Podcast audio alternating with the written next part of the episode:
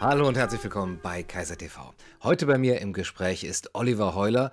Oliver Heuler dürfte einigen von euch bekannt sein als Autor, als Publizist. Er hat einen eigenen YouTube-Kanal, eigene Websites und er ist Golflehrer. Und was mit dieser Verbindung Golflehrer und Autor, vielleicht sogar Philosoph auf sich hat, darüber werden wir in diesem Gespräch einmal sprechen. Vor allem aber geht es um die Moral, denn sein neues Buch heißt Jenseits der Moral auch richtig in die Kamera halten, ein Roman. Und sein etwas älteres, aber doch immer noch neues Buch heißt Vom Sollen zum Sein. Und äh, dem in Philosophie und Ethik be, äh, Bewanderten wird natürlich auffallen, dass es hier um die wichtigen Fragen geht. Sollen wir eigentlich sollen dürfen oder dürfen wir eigentlich sollen? Oliver, schön, dass du da bist. Hallo Gunnar, freut mich. Ähm, du hast mich darauf aufmerksam gemacht, dass der Untertitel meines Buches, um jetzt mal ein bisschen Werbung für mich zu machen, ähm, über die Viralität des Bösen heißt. Ich hatte das ganz verdrängt tatsächlich und mir dann auch darüber Gedanken gemacht, gehe ich denn eigentlich von dem Bösen an sich aus, wenn ich schon darüber spreche, dass wir in dieser Zeit doch sehr viele Menschen haben, die, ob gewollt, ob wissend oder nicht, äh, teilnehmen an einer Veranstaltung, die sehr viel Unglück in die Welt bringt. Und ich nenne das eben dann das Böse. Vielleicht äh, müssen wir nicht unbedingt über so eine metaphysische Macht des Bösen an sich oder personifiziert im Teufel oder so sprechen, sondern über die Frage, ob es für dich das Böse als eine menschliche Eigenschaft gibt, dass Menschen böse sein können. Ja, ich halte diese Dichotomie zwischen gut, zwischen gut und böse für, sagen wir mal, gefährlich zumindest, weil es dazu einlädt, mh, hm, im Konfliktfalle den anderen weniger als Mensch zu sehen, denn eben als Personifizierung des Bösen. Also mir fällt da so als erstes ein, ähm, der George W. Bush hat damals diesen Begriff geprägt, die Achse des Bösen. Und das haben die Amerikaner ja, der Reagan, der hatte, glaube ich, das erste Mal von äh, irgendwie dem Bösen geredet. Da war es dann Russland gewesen. Die Achse des Bösen von George W. Bush war, glaube ich, Iran, Irak und ähm, Nordkorea, die eigentlich gar keine Achse darstellten, weil die gar nichts miteinander zu tun hatten. Aber da ging es einfach darum, äh, Leute zu entmenschlichen und zu sagen, so das ist das Böse. Und dann ist man natürlich schneller im Boot zu sagen, na, gegen die führen wir Krieg. Als wenn ich jetzt zum Beispiel sage, natürlich gibt es nicht Menschen, die alle mir gleich wohlgesonnen sind. Es wäre also naiv irgendwie zu denken, ähm, es gibt überhaupt gar keine Probleme, keine Konflikte zu lösen unter den Menschen. Aber wenn ich praktisch mehr so unterscheide zwischen den Menschen, zum Beispiel, die meine Bedürfnisse mit ins Kalkül ziehen und denen, die das nicht tun, dann ist das einfach unproblematischer. Dann habe ich natürlich immer noch einen Konflikt und versuche immer noch, den irgendwie zu lösen und sagen, Moment, hier sind auch meine Bedürfnisse auf dem Tisch, aber dann sehe ich es einfacher, da eine Einigung herzustellen, als wenn ich eben den anderen als das Böse bezeichne und auch in meinem Denken. Wenn ich darüber denke, das ist der Böse oder so, dann bin ich eher geneigt äh, zu blockieren. Ja, jetzt haben wir aber ja nicht nur in der aktuellen Politik, in der Weltpolitik, sondern überhaupt in der Geschichte immer wieder Beispiele von großen Grausamkeiten, von großen menschlich gemachten Katastrophen, politischen Katastrophen durch Staaten, durch äh, Regierende hervorgerufen oder auch im Kleinen eben wirklich von Menschen, denen jetzt das, ähm, äh, das Wohlsein der anderen überhaupt nicht äh, im Sinne war, sondern im Gegenteil, wo man dann doch vielleicht auch aus didaktischen Gründen von dem Bösen sprechen könnte, um andere abzuschrecken und um wirklich auch ein Exempel zu statuieren und auch eben dann zu sagen, so etwas müssen wir auf jeden Fall verhindern, weil das das abgrundtief Böse ist.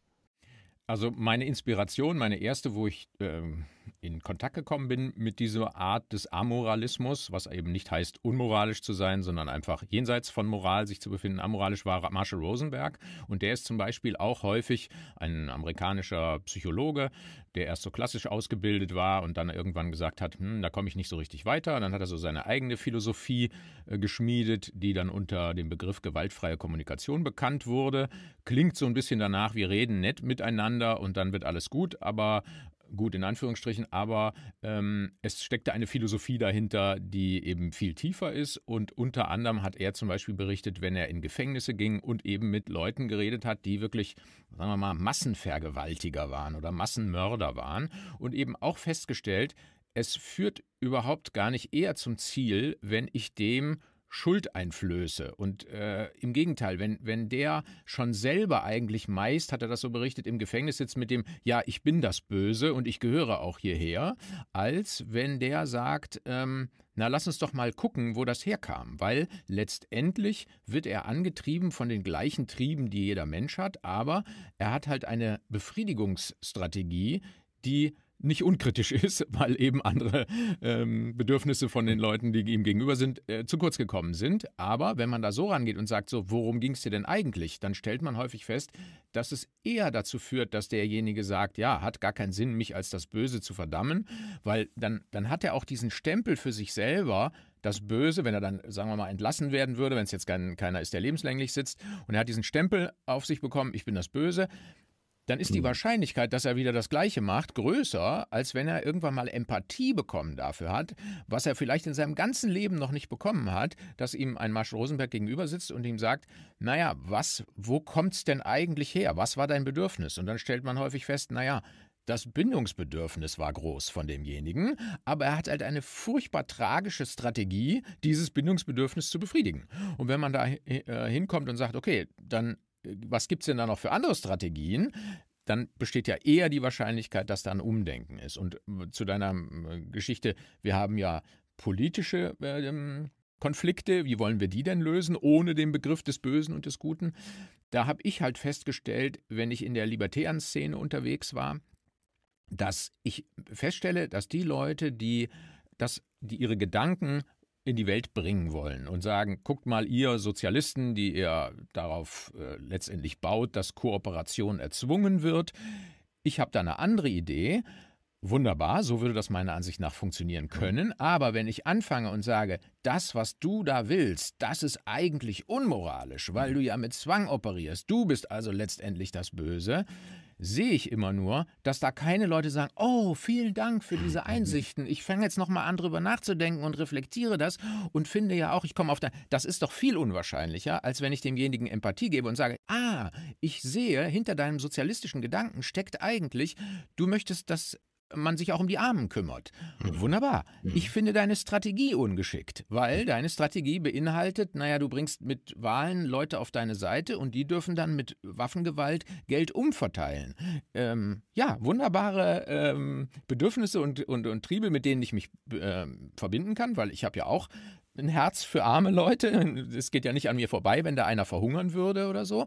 Aber guck mal, ich hätte die Strategie, wir verlassen uns auf freiwillige Hilfe. So, und dann kommen seine Argumente und so. Dann halte ich ein, ein Annähern für wahrscheinlicher. Das klingt aber ein bisschen so, als wäre es nur eine Strategie, um den anderen tatsächlich dann doch von seiner eigenen Meinung oder eben von der Art und Weise zu leben, zu überzeugen, aber in dem Wissen, und wir haben es auch ja gelernt, wenn nicht über die letzten zwei Jahre, wann dann, ähm, dass eben dieses Moralisieren beziehungsweise ich bin im Recht und äh, ihr seid böse Menschen, dass das nichts bringt.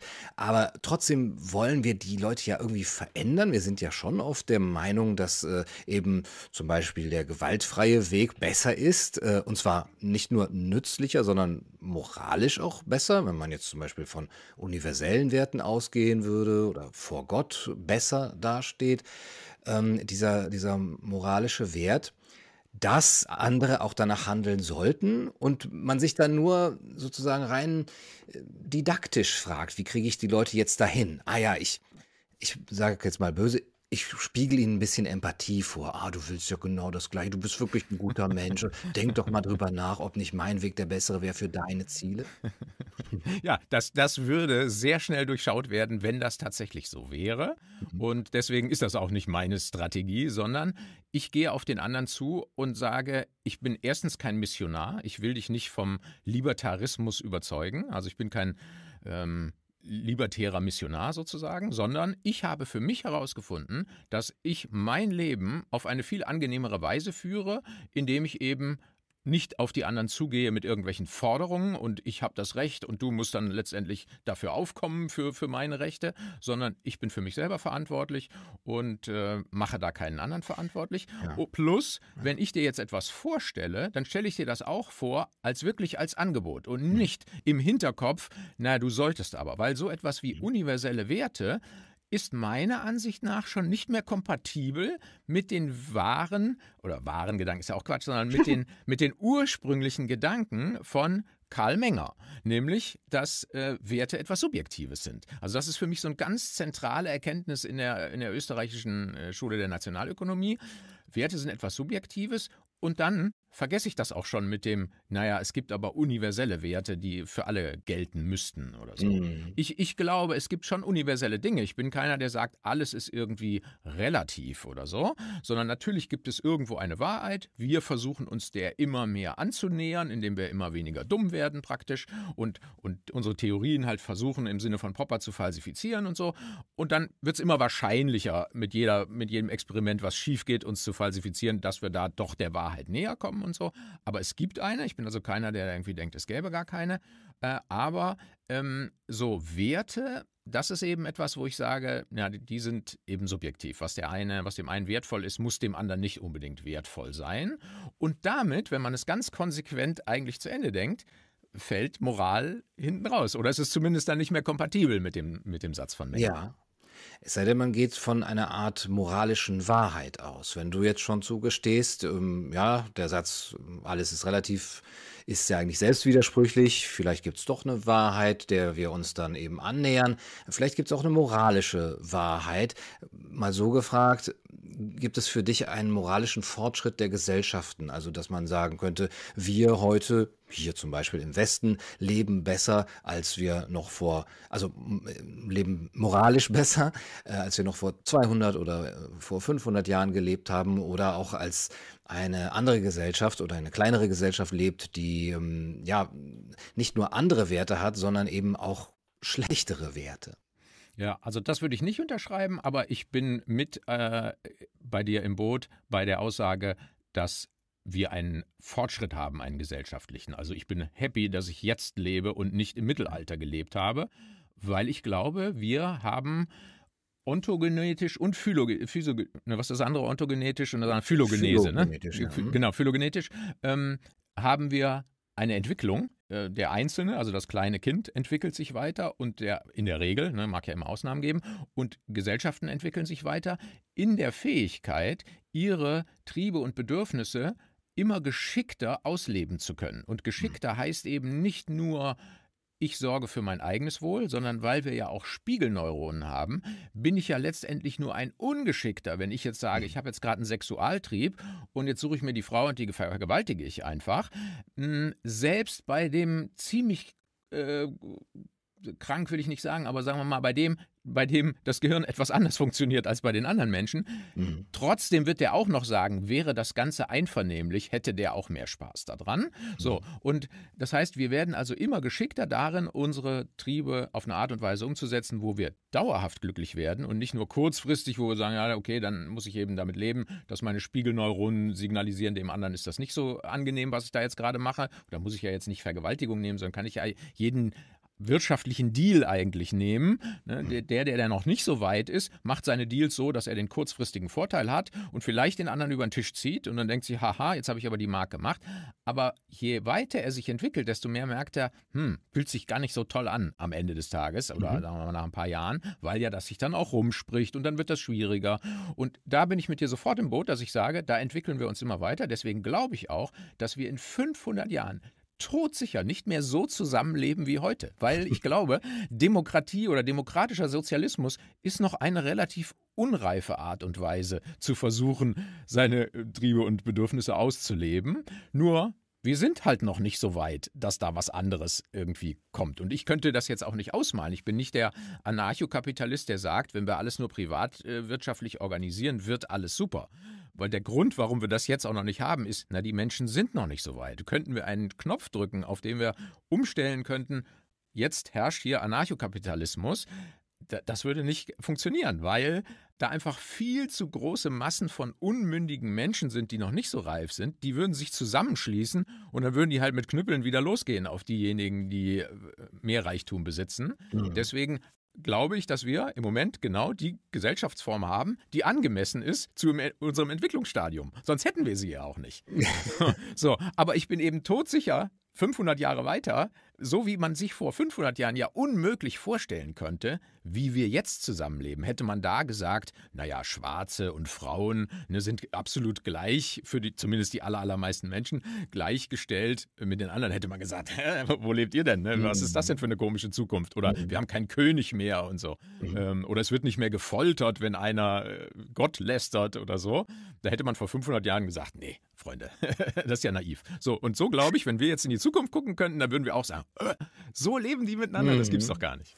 Ja, aber trotzdem sind wir doch jetzt hier hingekommen im Vergleich zu den letzten 500 Jahren, weil es sehr viele, ich sag mal, Moralisten gab, weil viele nicht nur gesagt haben, äh, wir werden letztendlich geschickter unsere Triebe ausleben können, wenn wir den Frauen auch das Wahlrecht äh, einräumen, äh, sondern dass sie moralisch argumentiert haben, zu sagen, wir gehen von einem Menschenbegriff aus, einem Menschenbild aus, wir gehen von dem Begriff der Würde aus und davon leitet sich alles ab und das ist ein moralischer Begriff, der sich sich zum Beispiel eben auch an metaphysischen ähm, Werten äh, orientiert, die unverhandelbar und die, die feststehen, ähm, die nicht äh, verändert werden können durch das rein technische, wenn ich jetzt zum Beispiel sage, alles ist nur noch am Menschen und seinem Nutzen und seiner Triebbefriedigung orientiert, dann könnte ich ihm mit den geeigneten technischen Mitteln ja auch so ummodellieren, dass er zum Beispiel keine Spiegelneuronen mehr hat. Ja, so stellen wir uns vor, das ginge. Und ähm, er würde dann in einer Gesellschaft leben, in der kein Mensch Spiegelneuronen besitzt. Und dann könnte man ja ohne weiteres sagen, die, diese Gesellschaft wäre ja hätte keinen Unterschied mehr zwischen einer geschickten, einem, geschickt, einem geschickten Trieb Befriedigungsmechanismus und einem ungeschickten oder einem langfristigen und kurzfristigen, weil es eben dieses Spiegelneuron, die dann eben auf die ankommt, wenn es um Empathie geht, nicht gibt. Was ich damit sagen möchte, ist, ist nicht gerade für die Menschen, die du jetzt auch anführst, die, ähm, wie hast du es eben genannt, ein bisschen äh, unmündig sind, dieser Begriff von einer universellen Moral, die ihren Anker in etwas Höherem, kann das sein? Anker? Nee, Anker geht immer nach unten, ne? aber du weißt, was ich meine, hat doch auch eben ein, ein wichtiger Kompass gewesen, durch den wir jetzt hier erst so leben können, wie wir sind. Und ist es dann, wie wir leben, wie es hier gerade ist, und ist es dann nicht sogar so, so ein bisschen Luxus von dir jetzt zum Beispiel zu sagen, ach, das brauchen wir jetzt nicht mehr. Ähm, ich habe ja alle Annehmlichkeiten, die ich bekommen habe durch die universelle Moral oder da, dadurch, dass sie behauptet wurde, dass ich eben nicht mehr in diesen finsteren Zeiten leben muss. Und jetzt kann ich das über Bord werfen. Also, wenn ich den Menschen umprogrammiere und ihm die Spiegelneuronen nehme, und dann müsste ich ihm ja auch noch den Bindungstrieb nehmen, denn das, der sorgt ja auch dafür, dass ich mich sozial verhalte, im Gegensatz zu, wenn ich dem dann hätten wir natürlich eine ganz andere Gesellschaft. So, deswegen, das würde ich jetzt gerne mal ausklammern, dass wir ganz andere Menschen uns betrachten und wie dann, ob es dann noch sinnvoll wäre, auf Moral zu verzichten oder nicht. Da habe ich jetzt noch nicht so wahnsinnig viel drüber nachgedacht, äh, weil ne, das ist ja dann eigentlich Science Fiction, sich zu überlegen, okay, wir programmieren jetzt eine ganz neue Art von Menschen, wie müsste der dann wieder miteinander leben oder so, wenn Computer miteinander leben müssten oder so, weiß ich nicht. Aber äh, ich weiß auch nicht, ob, ob das dann nicht schon zu hypothetisch wird, jetzt sich das auch noch auszumalen. Ich weiß nur, dass die Moral, ich lehne ja die moralische Gesetze nicht grundsätzlich ab, weil wenn ich jetzt überprüfe für mich in diesem einzelnen Fall, halte ich es für völlig richtig, zum Beispiel nicht zu stehlen, nicht zu lügen oder so etwas zu tun. Also ich bin ja keiner, der sagt, ähm, Moral ist grundsätzlich etwas, was uns nicht weiterbringt, sondern ich sage nur, wenn ich eine Regel festschreibe, die universell für alle gilt, dann habe ich mehrere Nachteile. Dann habe ich als erstes den Nachteil, dass ich ablenke davon, den Empathiekompass, so nenne ich das in meinem Buch, da stelle ich gegenüber den Moralkompass, da stehen einfach äh, im Norden die, ähm, die Tugenden und im Süden stehen die Sünden und ich will mich immer nach den Tugenden äh, richten. Und wenn ich jetzt, sagen wir mal, einen sehr einfach strukturierten Menschen habe oder so, ja, dann guckt er eben nach, wie soll ich mich jetzt verhalten? Ah ja, da steht in meiner Bibel jetzt drin, ich muss so machen, dann mhm. mache ich das so und so. Mhm. Äh, und dann kann das häufig auch zu dem gleichen Handlungsmuster führen, wie wenn ich in derselben Situation stünde. Aber ich verlerne dadurch, indem ich jemandem so ein, so ein Buch gebe und sage, da guckst du immer nach, wie du dich zu verhalten, verlerne ich den Umgang mit dem sogenannten Empathiekompass. Und der Empathiekompass ist für mich einfach einer, der hat vier Richtungen, wo meine vier Grundtriebe drin sind. Das ist Bewahren auf der einen Seite, Weiterentwicklung oder Neugier auf der anderen Seite, Bindung im, im äh, Osten und im Westen Individualität. So, mhm. das jetzt so mal so ganz grob mhm. zusammengefasst. Das könnte man auch so, die, die Bedürfnispyramide von Maslow, die hat eigentlich die gleichen Begriffe, die ist nur so angeordnet, dass man denkt, das kommt erstens, zweitens, drittens. Und ich mhm. sage, nee, das steht im Kreis, weil man kann nicht sagen, Nahrung ist wichtiger als jetzt Verbindung oder so. Denn du wirst mhm. den einen oder anderen finden, der will jetzt gerade Selbstmord begehen, da sagt er, Nahrung ist mir gerade gar nicht wichtig. Mir ist jetzt wichtig, irgendwie von meinen äh, Glaubensbrüdern anerkannt zu werden, wenn ich jetzt hier diesen Selbstmordattentat oder so mache. Deswegen kann man das nicht universell sagen, es ist eine Reihenfolge, aber sagen wir mal so, die Begriffe sind sehr ähnlich. Deswegen glaube ich, dass ich mit meinen vier äh, mit meiner Kompassrose nicht so verkehrt liege, dass das Triebe sind, die äh, die Menschen eben alle haben. Und ähm, wenn, ich, wenn ich das jetzt nicht trainiere, immer zu gucken, ah, welcher Trieb ist denn bei mir gerade im Argen? Da gibt es ja einen Mechanismus im Körper, der dafür sorgt, da entsteht ein Unwohlsein. Wenn jetzt zum Beispiel mein Bindungstrieb nicht befriedigt ist, fühle ich mich einsam. So, und jetzt lerne ich, je mehr ich von diesem Moralkompass weggehe, immer zu gucken, a, a, was fehlt mir gerade und b, was fehlt meinem Gegenüber gerade. So, und das sehe ich als große Gefahr vom Thema Moral, auch wenn ich nicht alles ablehne, was da drin steht und, und 99 Prozent wahrscheinlich der Zeit im Einklang mit dem Moralkompass arbeite. Aber es gibt eben Fälle, wo ich sage, na, da geht das nicht. Also ein typisches Beispiel wäre jetzt, in der Psychologie wird das immer gebracht, ähm, du hast äh, im Dritten Reich Juden versteckt und jetzt kommen die SS-Leute und sagen, haben Sie hier einen Juden versteckt? Ja, jetzt würde die Moral sagen, Lügen ist was Verkehrtes. Ich sage aber, ähm, ich habe jetzt wichtigere Bedürfnisse, ich möchte das Leben von dem, von dem Juden schützen, also lüge ich. Ne? Oder mhm. ich könnte genauso, mein Kind braucht ein Medikament, ich habe keine Kohle und so weiter.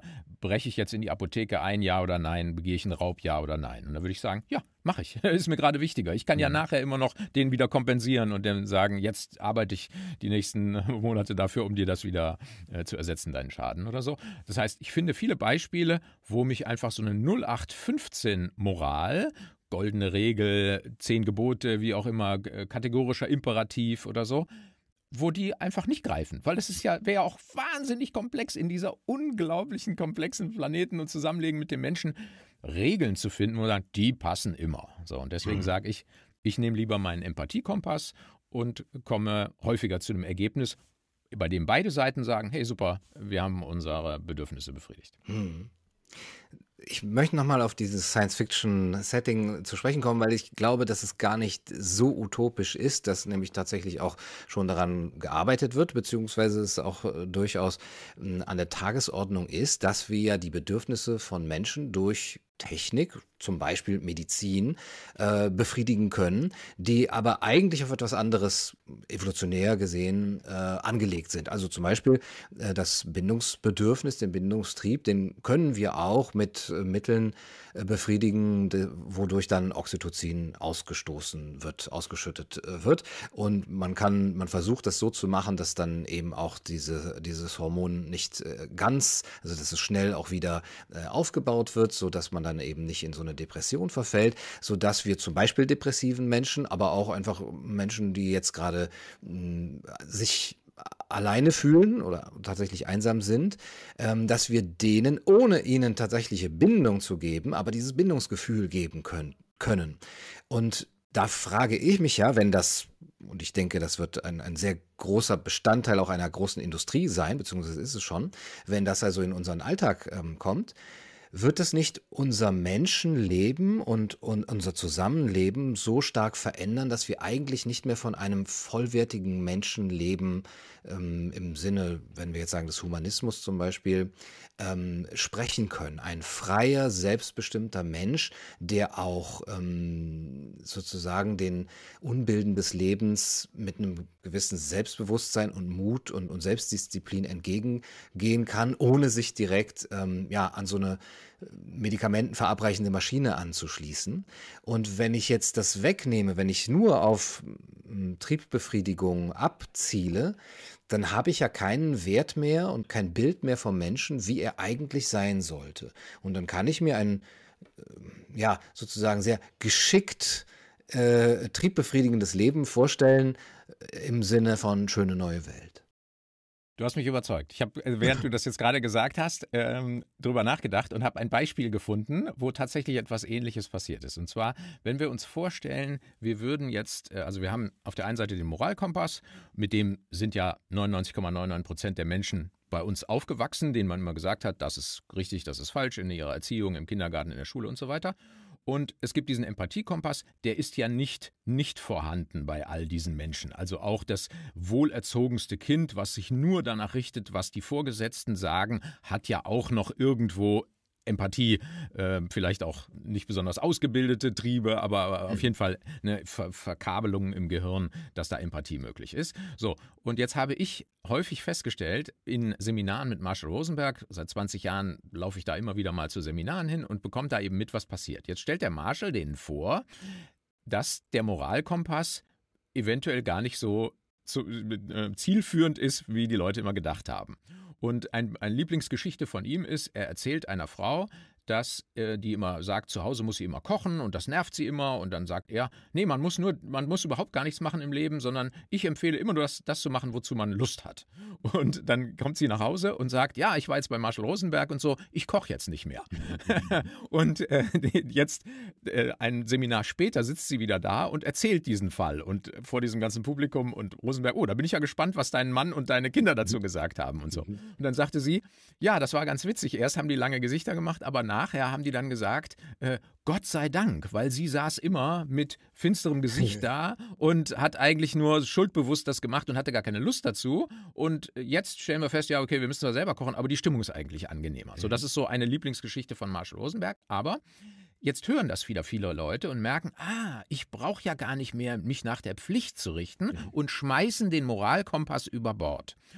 Und dann ist da nachher nicht äh, überall ähm, angenehmste Gefühle, auch bei demjenigen selbst nicht, weil wenn der Empathiekompass noch nicht entwickelt ist, dann ist es vielleicht gar nicht so verkehrt, jemanden zu haben, okay, er hat keine Empathie, dafür hat er einen Moralkompass, angenehmer als er hat keine Empathie und hat keinen Moralkompass. Mhm. Deswegen die Antwort auf deine Frage, wie wäre es, wenn wir dem Menschen das entzögen, was notwendig ist, um einen Empathiekompass zu entwickeln und damit umzugehen, dann kann es durchaus sein, dass ich auch in so einer Welt sagen würde, ja, lass uns die Bibel wieder rausholen oder eben die, die, die, den, äh, den kategorischen Imperativ oder was auch immer. Ja, mhm. also ich gehe von der Welt, aber mit meinen Thesen gehe ich, äh, ohne implizit sozusagen, davon aus, dass der Mensch noch fähig ist zu Empathie und das mitbringt, was du und ich besitzen. Ja, ähm, also ich erstmal muss ich sagen, du hast mich auch überzeugt. Äh, nämlich, das ist, glaube ich, das erste Mal in meiner langen Karriere als äh, Debatteur, dass jemand zu mir in der Debatte gesagt hat, du hast mich überzeugt. Und äh, das macht schon was mit einem. Wahrscheinlich werden jetzt meine Spiegelneuronen oder ich weiß es nicht. Auf jeden Fall, selbst wenn es nur eine Strategie ist, um den anderen eben vielleicht zu gewinnen oder so, bei mir hätte es jetzt funktioniert, auf jeden Fall. Okay. Ähm, also gut, aber selbst wenn es nicht nur eine Strategie ist, ich möchte doch nochmal darlegen, warum ich denke, dass ein Denken, das sich verabschiedet von jeder Moral und universellen moralischen Werten, einer moralischen Wahrheit, dass das dazu führen muss, dass wir den Menschen oder dass der Mensch zu einem solchen Roboter gemacht wird oder zu einem mhm. solchen ja, der, der letztendlich nur noch Materie ist mit Instinkten, mit Trieben, die man eben reizen und befriedigen kann.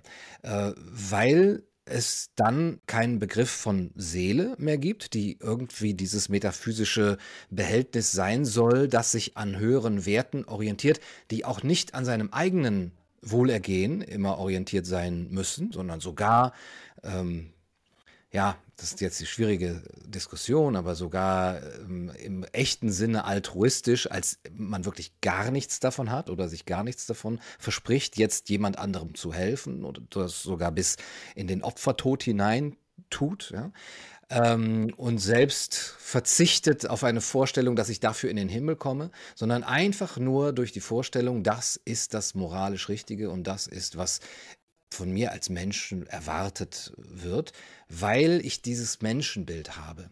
Und dass nur durch diesen Seelenbegriff, der an etwas Höheres angebunden ist, es eine Grenze gibt, vor durch die, von der die Menschen sagen können, stopp bis hierhin und nicht weiter mit euren, ich sage jetzt mal, transhumanistischen Experimenten. Denn das sind tatsächlich nicht nur Vorschläge, auch von Philosophen, den Leuten einfach mal eine, ein Altruizin, wie Stanislav Lem das genannt hat, zu verabreichen, damit sie doch alle äh, viel altruistischer werden. Oder eine, eine Oxytocin ausschüttende Droge. Ähm, das, das sind nicht nur Vorschläge, sondern das existiert ja auch wirklich. Und dem Ganzen Einhalt gebieten kann man doch meines Erachtens nur, wenn man sagt, nein, es gibt mehr als nur das Triebbedürfnis des Menschen und die reine Nützlichkeitserwägung. Jetzt sind wir, glaube ich, am Kern, äh, wo, wo wir vielleicht noch äh, unterschiedliche Gedanken dazu haben. Also ich kannte das alles nicht, dass sogar einer also wie der Lem äh, da drüber nachdenkt. Äh, halt ironisch natürlich, er, er, kritisiert das natürlich. Ah, okay, ah, okay das war, ah, okay, ja, das, dann beruhigt mich das wieder, weil sonst hätte ich ihn ja ganz falsch, ganz verkehrt eingeschätzt. ähm, also wenn, ähm, wenn die Frage ist, wie das Menschenbild ist. Wenn ich jetzt zum Beispiel so die beiden Pole, die es ja in der Vergangenheit immer gab, war so Rousseau und Hobbes. Also mhm. Rousseau, der sagt, der Mensch wird gut geboren und die Kultur verdirbt den Menschen. Und Hobbes sagt, der Mensch ist ein Wolf und wir müssen ihn durch die Kultur dahin bekommen, dass er erzogen wird. Und der würde natürlich sofort unterschreiben, wir brauchen so etwas wie Moral. Und ich glaube, ähm, das ist eine fehlleitende Dichotomie, zu denken, ah, einer von diesen beiden hat recht und das ist die Wahrheit, sondern ich glaube, ähm, es gibt diese Experimente von Felix Warneken. Sagt er dir was? Das nee. ist ein Deutscher, der in Harvard ähm, seine Experimente gemacht hat. Und da hat er anderthalbjährige Kinder genommen, gibt beim, bei TED einen Vortrag darüber, wo das in einer halben Stunde diese ganzen Bilder zeigt und seine Versuche zeigt. Und okay. die sind für mich augenöffnend gewesen. Die haben an mein Weltbild wirklich ganz schön äh, durcheinander gebracht. Freudig, also ich habe mich darüber gefreut, das zu sehen. Nämlich, er hat anderthalbjährige Kinder gezeigt und in Situationen, wo, sagen wir mal, der Mann hat irgendetwas gemacht und das Kind spielte und hatte eigentlich nichts zu tun und der Mann, dem fiel was runter und der machte immer so, ich komme da nicht dran. Aber das anderthalbjährige Kind konnte jetzt noch nicht reden und er hat auch nicht geredet mit dem.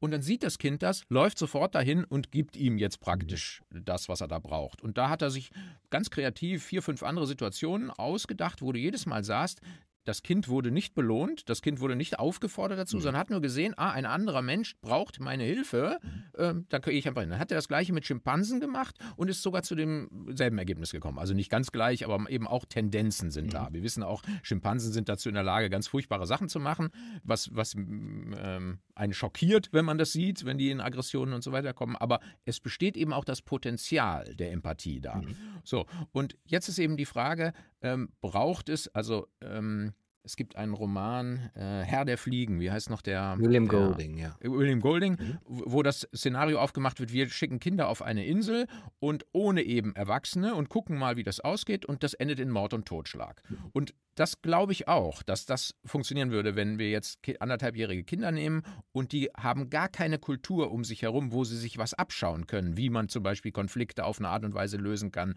ohne sich gegenseitig zu schlagen.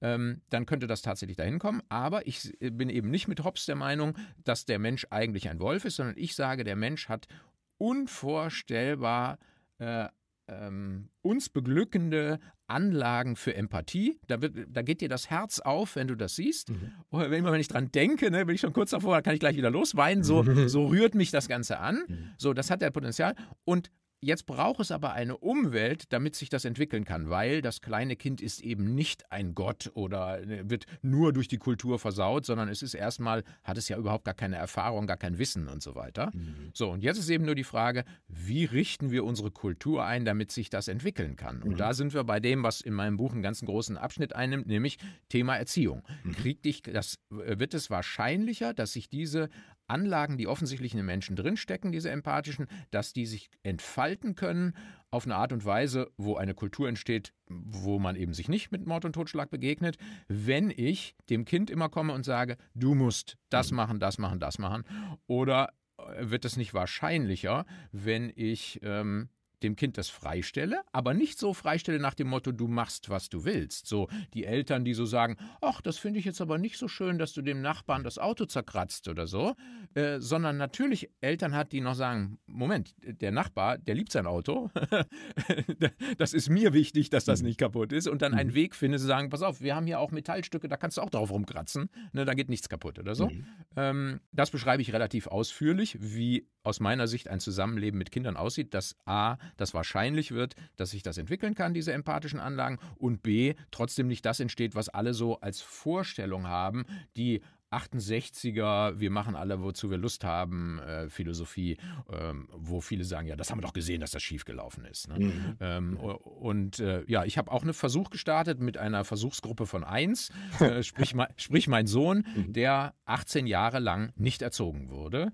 Und da haben uns auch alle prophezeit, na, der wird unter der Brücke landen und der wird äh, keine Grenzen kennen und der, ne, so wie man das halt überall liest, auch bei diesen klassischen Bestseller-Autoren zum Thema Thema Erziehung, wo ja immer gesagt wird, ähm, Lob der Disziplin und wie sie alle mhm. heißen, diese ganzen Autoren, ähm, die würden, hätten mir auch prognostiziert, naja, das wird ein Verbrecher werden, ne, mein Sohn. Und was ist entstanden? ohne dass wir dafür gesorgt haben, dass jetzt irgendwie Empathie gelobt wird oder nicht Empathie bestraft wird oder so, ist da ein Kind entstanden, wo ich sage, na, ich kann mir da eine Scheibe abschneiden. Ne, offensichtlich ist bei mir in der Kindheit irgendwas schiefgelaufen, dass ich nicht so empathisch bin wie der. Ne? Gut, das ist natürlich kein Beweis, weil n gleich 1 ist doch sehr übersichtlich, aber für mich halt mal äh, ganz angenehm zu sehen. Ne? Es ist also sowas wie zum Beispiel, was die Eltern immer beklagen, ähm, Pubertät. In der Pubertät mhm. werden die Kinder alle unausstehlich. Pubertät ist ausgefallen. Mein Sohn ist natürlich auf einmal groß geworden, hat eine dunkle Stimme und so weiter bekommen, aber er hatte ja nie etwas, wogegen er rebellieren musste, weil ich nie gekommen bin und gesagt, das musst du so und so machen mhm. und so. Mhm. Äh, gab es nie eine Phase, jetzt ist er, wie gesagt, 18, also jetzt ne, müsste es vorbei gewesen sein oder mhm. so. Und trotzdem hatten wir nie eine Phase, wo wir gedacht haben, wir können nicht mehr miteinander reden, wir schreien uns nur noch an oder so. Ne? Es war einfach nur angenehm. So, das hätte, würde das ein normaler Erziehungsexperte mit anschauen dann glaube ich, würde er sich am Kopf kratzen und sagen, hm, zumindest denke ich mal ein bisschen mehr darüber nach, ob es nicht vielleicht doch eine Alternative gibt zu dem, was wir so als ja mittlerweile allgemeingültig annehmen. Hm. Aber hattest du das nicht auch manchmal, wir sind ja ungefähr eine Generation, dass man sich gesehnt hat nach, sagen wir mal, der harten Hand, beziehungsweise nach einem Grund zu rebellieren.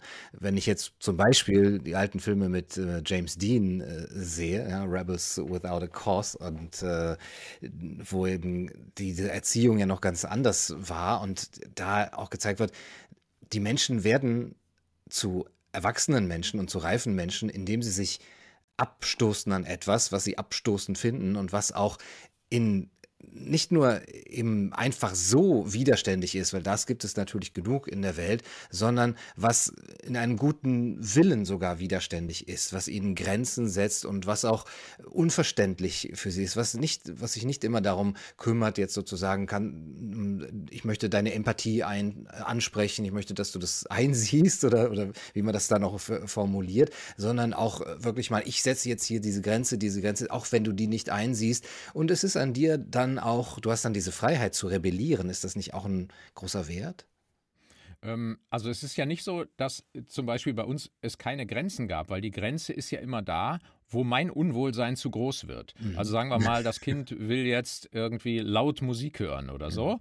dann sage ich ja nicht, naja, das Kind ist göttlich, da darf ich jetzt, wer bin ich, der denn da jetzt kommt und sagt, ich will dir eine Grenze setzen oder so, der Unterschied besteht nur darin, wie ich das, äh, mit welcher Haltung ich auf ihn zugehe. Gehe ich mit der Haltung auf ihn zu und sage, ich habe das letzte Wort. Ich bin sozusagen das Gewaltmonopol hier in diesem kleinen Land äh, unserer Wohnung und, äh, und, und habe die, die, mach dir vielleicht noch ein Alternativangebot, aber wenn das dann nicht angenommen wird, bin ich der letzte Entscheider. Mhm. So, oder gehe ich mit der Haltung dahin und sage, auf Augenhöhe. Mhm. Lass uns doch mal rausfinden. Ich verstehe ja dein Bedürfnis gerade, aber ich habe gerade das Bedürfnis nach Ruhe. Mhm. So, und wenn du deinem Kind nicht permanent mit Forderungen begegnest, was eben sonst meist der Fall ist, ist da die Kooperationsbereitschaft viel größer. Mhm. Ein Kind, was heute schon 20 Mal oder auch 100 Mal ein Nein gehört hat, wird dann irgendwann sagen, ja, jetzt kannst du mich am Abends besuchen, ne? ich mache jetzt was, wozu ich Lust habe. Wohingegen bei uns war das insofern nie ein Thema, als das, ach so, okay, ja, ist mir ja auch wichtig, weil der hat ja Spiegelneuronen mhm. und dem ist ja auch wichtig, dass es mir wohl ist. Mhm.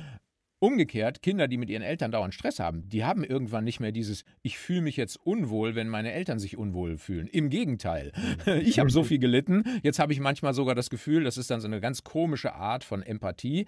Der andere soll auch mal den Schmerz spüren, den ich die ganze Zeit gespürt habe. Mhm. Und jetzt sitze ich zum Beispiel das Beispiel äh, Kind im Supermarkt und fängt jetzt an zu schreien und schmeißt da alles durch die Gegend. Warum macht es das? Na, es hat jetzt Publikum und weiß, jetzt habe ich ein bisschen mehr Macht. Ich bringe meine Eltern in eine ganz unangenehme Situation und äh, kriege dadurch Empathie dafür. Jetzt seht ihr mal, wie es mir geht. Na, das denkt das Kind alles nicht, aber das nee. ist so ein unbewusster Vorgehen, Vorgehen, was da passiert.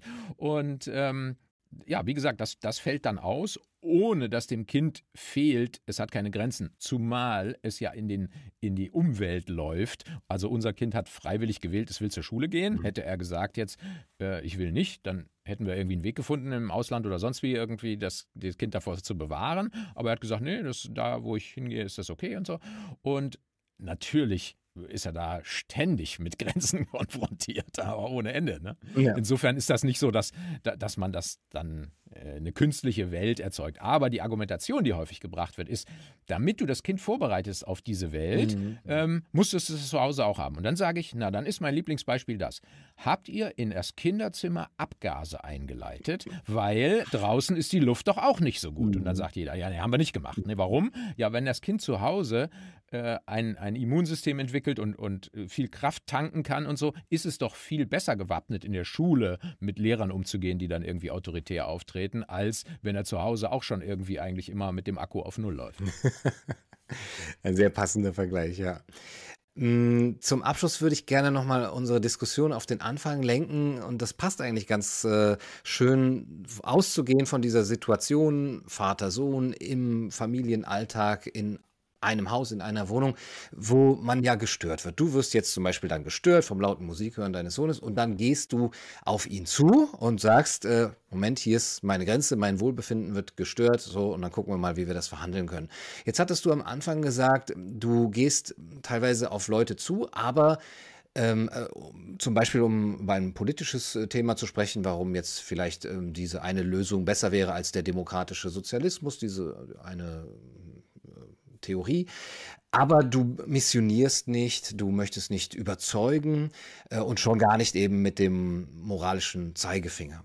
Jetzt ist es aber doch so, dass letztendlich die Menschen, die durch Wählen oder durch das Unterstützen von Gewaltherrschern ähm, dieses Potenzial erst aufbauen, dass die uns ja sozusagen in die Taschen greifen, wie Ludwig Erhard das gesagt hat, und, oder dass sie uns stören im Sinne von wie jemand, der zu laut Musik hört, aber dass sie letztendlich die Lebensgrundlage und das Wohlbefinden von friedliebenden Menschen, die die anderen in Ruhe lassen möchten und selber auch in Ruhe gelassen werden möchten, stören. Das heißt, wäre es da nicht genauso berechtigt zu sagen, du mit deiner Theorie und deiner Politik und deinem politischen Verständnis, du gefährdest meine Lebensgrundlage und das finde ich extrem ich würde jetzt sagen unmoralisch, aber das finde ich extrem verstörend. Mhm. Ja, also ich bin ja nicht jemand, der nicht überzeugen will. Das heißt, ich schreibe ja auch deshalb Bücher, mhm. weil ich sage, ich habe eine andere Vorstellung von Zusammenleben und will dafür Werbung machen für meine Art des Zusammenlebens. Und ich habe aber sowieso keine andere Wahl, weil wenn ich jetzt auf den Demokraten zulaufe und sage, das finde ich aber unmoralisch, ähm, dann wird die Wahrscheinlichkeit nicht größer, dass der sagt, ach ja, alles klar, du überzeugst mich, sondern mhm. wenn ich einfach ihm vorlebe, guck mal, und die Lösung, oder sagen wir mal so, wenn man mich fragen würde, wie kommen wir denn dahin, dass wir in 500 Jahren nicht mehr demokratischen Sozialismus haben, dann würde ich sagen, na, vielleicht so Sachen wie Sezession dass mhm. hin und wieder mal Beispiele entstehen, wo sich kleine ähm, Gruppen abspalten und sagen, wir machen mal unser eigenes Ding und dann gucken wir mal, wie das läuft. Und wenn dann die Großen sehen, oh, bei den Kleinen läuft das ja sehr angenehm und immer mehr darüber laufen zu den Kleinen, mhm. ne, das wäre ja eine Möglichkeit, dass sich sowas entwickeln könnte, aber immer nur unter der Voraussetzung, dass die Menschen auch eine Reife mitbringen, die das ermöglicht. Weil derjenige, der so groß geworden ist und äh, einfach nichts anderes kennt als Belohnung, Bestrafung, Befehl und so, der, wäre gar nicht äh, glücklich in einer Gemeinschaft, wo es das nicht gibt. Der wird mhm. sich die auch nicht suchen, der wird sich das nicht durchsetzen. Deswegen ist meine Lösung nicht, wir müssen uns politische Systeme ausdenken, die irgendwie cleverer sind und die dann einführen, sondern ich glaube, wir, wir müssen nur erkennen, und wir müssen gar nichts, aber wenn wir erkennen, wenn wir erkennen, dass, ähm, dass, sagen wir mal so, mein Sohn kriegst du nicht mehr zu einer Wahlurne. Weil, weil der, der sagt, nee, damit zwinge ich ja andere Leute meinen Willen auf und damit fühle ich mich gar nicht wohl. Mhm. So, das heißt, der ist verloren für den demokratischen Sozialismus. und jetzt kenne ich ja schon einige Leute ähm, in meinem Umfeld, die vielleicht nicht zu 100 Prozent das übernommen haben, aber die gesagt haben, ah, das überzeugt mich und jetzt drehe ich mal die Daumenschrauben bei mir zu Hause ein bisschen zurück. Mhm. So und mit jedem bisschen zurückdrehen, wo die dann angenehme Erfahrungen machen, oh, dann drehen wir mal noch ein Stückchen zurück. Mhm. Und vielleicht setzt sich das dann irgendwann durch und immer mehr Leute sagen, na, bei uns zu Hause läuft es jetzt ein bisschen anders als früher und dann werden da die Entwicklungsmöglichkeiten von diesen Kindern anders und dann entsteht da irgendwas anderes. Was dabei entsteht, weiß ich eben auch nicht. Ich würde mir da auch nicht anmaßen und sagen, ich habe hier eine Utopie, da geht es irgendwie hin. Aber ich bin mhm. sicher, es wird nicht so weitergehen. Ja, mhm. Auf die eine oder andere Art und Weise, mhm. weil, wenn wir zurückgucken, sehen wir ja auch unglaublich, wie sich alles verändert hat. Und die Veränderungsgeschwindigkeit wird ja zunehmen. Mhm. Wenn wir gucken, 100 Jahre zurück, wir würden jetzt versetzt vor 100 Jahren, wie, wie komisch uns alles vorkäme, ne? wie unterentwickelt, in, wenn man politische, philosophische, psychologische Diskussionen führen würde. Wie seid ihr denn drauf? Ne? Und, und jetzt müssen wir doch eigentlich nur 20 Jahre weitergehen. Dann haben wir wahrscheinlich das, was wir vor 100 Jahren gehabt haben. Ne? Kann sich ja gar keiner ausmalen, was dabei rauskommt. Und wenn man mich einfrieren könnte, ich wüsste, ich würde in 500 Jahren wieder aufwachen mit meinem jetzigen, würde ich mich sofort einfrieren lassen, weil ich ganz überzeugt bin, es wird in 500 Jahren angenehmer sein und nicht unangenehmer sein. Also ich bin keiner von denen, die denkt, ja, dann hat die Klimakatastrophe und irgendwelche Viren uns ausgelöscht oder so oder die, die bösen äh, Kapitalisten haben das Kommando übernommen und, und wir leben alle nur noch wie die Sklaven und so. Glaube ich nicht. Mhm. Ich bin da optimistisch. Ich bin da sehr optimistisch. Was das Kurzfristige angeht, bin ich nicht so optimistisch. Also das, ich stelle mir durchaus vor, dass es nicht reicht, dass unser demokratischer Sozialismus einmal kollabiert und dann die mhm. Leute sagen, ah, klar, das funktioniert ja gar nicht mit einem Komitee, was festlegt, wie wir zusammenzuleben haben, mhm. sondern ich glaube, das muss zwei, drei, vier Mal, und das kann ja immer wieder Zyklen von 30, 40 Jahren sein, wo man wieder eine, eine Währungsreform macht und wieder bei Null anfängt und so, und dann hat der Staat ja wieder Kohle und dann fängt er wieder an. Aber mhm. wenn das drei oder vier Mal passiert ist, die, der Zyklus des, des Zusammenbruchs des demokratischen Sozialismus, dann werden, glaube ich, genügend, zumindest Intellektuelle oder so eine, so eine kritische Schicht von Influencern erkennen, Moment, äh, da stimmt doch was nicht. Und, und dann kann es sein, dass man sagt, jetzt probieren wir mal was Neues aus. und dann in 500 Jahren oder vielleicht schon in 100 Jahren spielen wir alle Golf und, und lesen und äh, führen ein sehr schönes Leben. Wie ich es mir bei dir auch äh, vorstelle, denn tatsächlich die Lektüre deiner Bücher und auch äh, deine Videos, das macht eben doch den Eindruck, äh, eines Menschen, sage ich mal, der da mit sich im Reinen ist und der niemandem etwas aufschwatzen muss und äh, dass man dann doch mh, mm, die Lust bekommt, eben selber auch so zu leben. Und dein Optimismus wirklich, äh, der macht mir Mut, muss ich sagen. Ich bin in letzter Zeit nicht mehr so optimistisch, aber danke dafür. Und äh, Oliver, vielen Dank für das schöne Gespräch. Danke dir. Das war's für heute bei Kaiser TV. Vorgestellt haben wir gar nicht seine Bücher vom Sollen zum Sein, aber ihr könnt natürlich von Oliver alles Mögliche noch nachlesen. Die Links sind in der Videobeschreibung. Bis zum nächsten Mal. Macht's gut. Du, du, du sollst der Kaiser meiner Seele